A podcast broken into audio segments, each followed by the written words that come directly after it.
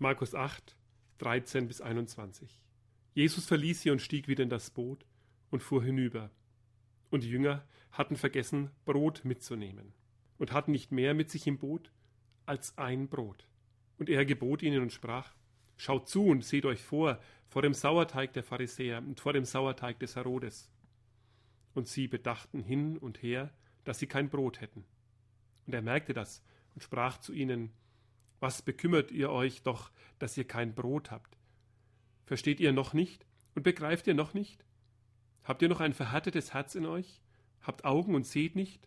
Und habt Ohren und hört nicht und denkt nicht daran? Als ich die fünf Brote brach für die fünftausend, wie viel Körbe voll Brocken habt ihr da aufgesammelt? Sie sagten zwölf. Und als ich die sieben brach für die viertausend, wie viel Körbe voll Brocken habt ihr da aufgesammelt? Sie sagten sieben. Er sprach zu ihnen, Begreift ihr denn noch nicht? Liebe Gemeinde, Brotgeschichten können atemberaubende Geschichten sein, besonders wenn es um zu wenig Brot geht. Das hat man als Rodenburger, vielleicht auch als Gast der Reichstadttage in der Herrengasse deutlich vor Augen, wenn der Bäcker wegen seiner zu kleinen Brötchen am Brunnen getaucht wird. Atemberaubend im wahrsten Sinne des Wortes also. Heute ist das ein Klamauk, damals eine Überlebensfrage, weil zu anderen Zeiten für die Menschen mit der Menge des Brotes Fragen des Überlebens verbunden waren. Und wenn es bei den Jüngern im Boot nicht gleich um die Frage des Überlebens ging, so ahnt man doch, wie schnell bei so einer Meute hungriger Männer die Stimmung kippt, wenn sie nicht bekommen, was sie satt macht, wenn sie den Mangel im Magen spüren und vielleicht sogar nur Sorge haben, es könnte sie ein Mangel betreffen. Wie die Stimmung im Boot war, lässt sich nicht wirklich sagen. Die Lagebeschreibung vom vergessenen Brot und dem Mangel, der daraus erwächst, wird im weiteren Verlauf jedoch der Mittelpunkt, um den sich wie selbstverständlich die Gedanken der Jünger drehen. Und Jesus? Jesus sitzt mit den Jüngern im Boot. Als er anfängt zu sprechen, könnte man meinen, ihr Problem des Brotes, des Versäumens und des Mangels wäre sein Problem mit ihnen. Wenn man seine Worte aber im Zusammenhang des Markus-Evangeliums liest, wird deutlich, dass sich seine Worte zurückbeziehen auf die beiden Begebenheiten zuvor und dabei das Brotthema der Jünger für einen besonderen Hinweis aufnehmen. Denn da war ein Wunder geschehen. 4000 Menschen wurden satt, weil Jesus sagte, mir tun die Menschen leid. Sie haben Hunger und haben nichts zu essen. Menschen brauchen Brot für Leib und Seele, und ihr Mangel geht Gott nahe. Die Menschen sollen essen, sagt er, und die Jünger fragen, Woher soll das kommen, was wir brauchen, um sie satt zu machen? Jesus fragt, wie viel habt ihr? Sieben Brote sind es nur, und er dankt Gott und gibt es seinen Jüngern, dass sie es mit den Menschen teilen. Woher soll das kommen, was wir brauchen, wenn wir zu wenig haben?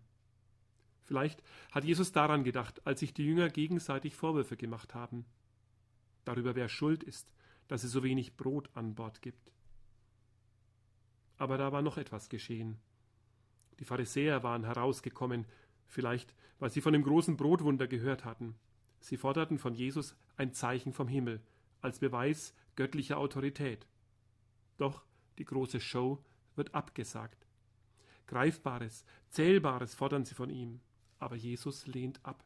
Jetzt spricht er zu seinen Jüngern Hütet euch vor dem Sauerteig der Pharisäer und dem Sauerteig des Herodes. Bei denen klingelt es sofort Sauerteig, Brot, und sie bedachten hin und her, dass sie kein Brot hatten. So schnell wird aus einem keines. Die Jünger sehen im Kleinen, im Geringen, im Wenigen nichts. Sind wir auch so? Jesus sieht das Viele im Wenigen.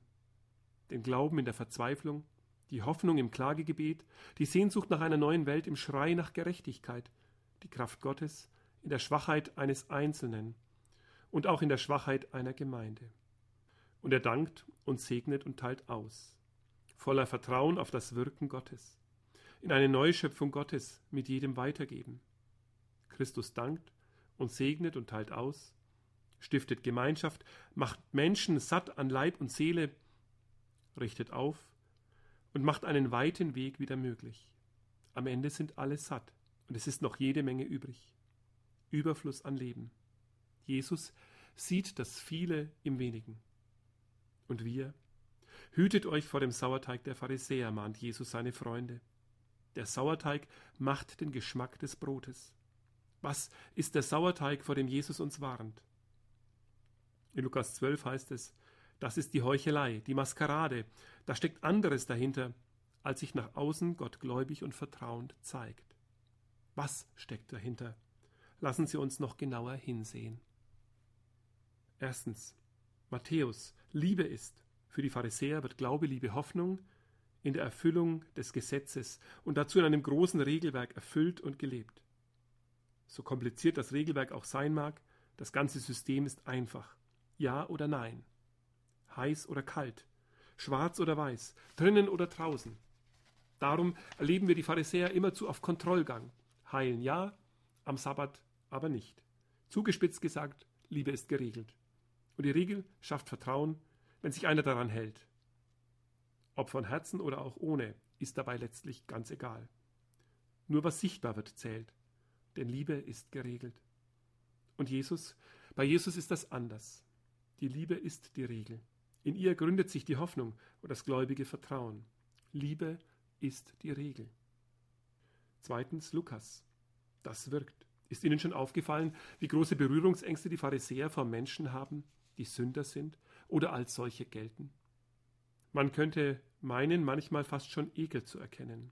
Wenn Jesus wüsste, denken sie dann, was das für eine Frau, was das für ein Mann ist. Wenn er wüsste, was er oder sie getan hat, wozu sie in der Lage sind.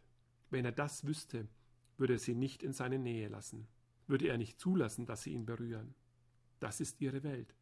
Ihre Liebe ist geregelt. Aber Jesus berührt sie alle und lässt sich berühren.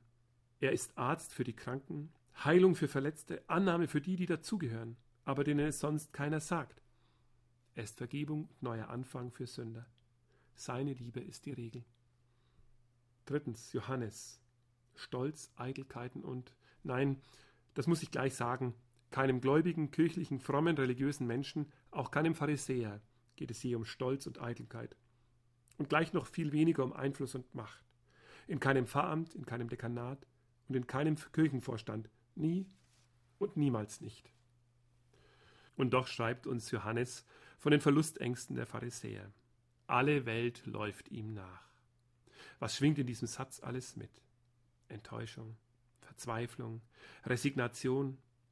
Ihr richtet nichts aus gegen ihn, so sagen sie später.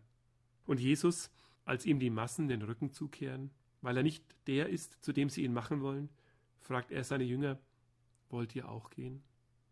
Enttäuschung höre ich da schon auch, aber eben auch die Fähigkeit loszulassen. Die Liebe lässt frei. In unserem Predigtabschnitt wird in den Augen der Jünger aus wenigem nichts. In den Augen der Liebe Jesu steckt in jedem Kleinen und Geringen der Keim einer neuen Saat, die Gott schenkt. Darum sagt er seinen Freunden, begreift ihr es immer noch nicht? Könnt ihr es denn nicht sehen? Erinnert ihr euch schon nicht mehr daran, wie viel Überfluss Gott eurem Mangel geschenkt hat? Wie viele Körbe waren voll? Vielleicht denkt ihr jetzt, der Dekan möchte euch kleinere Brötchen zum teuren Preis verkaufen, die Kürzungen schönreden, euch ruhig stellen und fromm in den Schlaf wiegen. Bevor er mich im nächsten Brunnen taucht, denkt an das, was Gott auch hier bei uns aus geringem immer wieder geschenkt hat. Als die Glaubensflüchtlinge kamen, als die Vertriebenen kamen, als die Aussiedler kamen, wie reich wurden wir immer wieder beschenkt durch Menschen. Wie viele Abendmahlskirchen in unserem Dekanat sind Zeugnisse davon. Zuletzt, ich meine, unsere Dekanatskantorin Ulrike Walch dürfen wir getrost als so ein Geschenk betrachten. Gewiss wurden wir zuvor auch betreut, aber ihr Einsatz ging weit über das hinaus, was zu leisten gewesen wäre. Ich mache es kurz, sie hört es nicht so gerne, aber durch sie sind uns sieben volle Körbe geschenkt. Denn ein staunender Kirchenmusikdirektor der Landeskirche erklärte uns vor etwas über einem Jahr, dass wir im Dekanat Leutershausen mehr Orgelschüler ausbilden als ganz München. Dafür danken wir Ihnen, Frau Walch. Und wir danken unserem Gott, der unseren Mangel sieht und der weiß, was wir brauchen und der gerne reichlich gibt. Amen. Lasst uns beten. Unser Gott, wir bitten dich. Lass uns klar sehen, was vor uns liegt und dass du bei uns bist.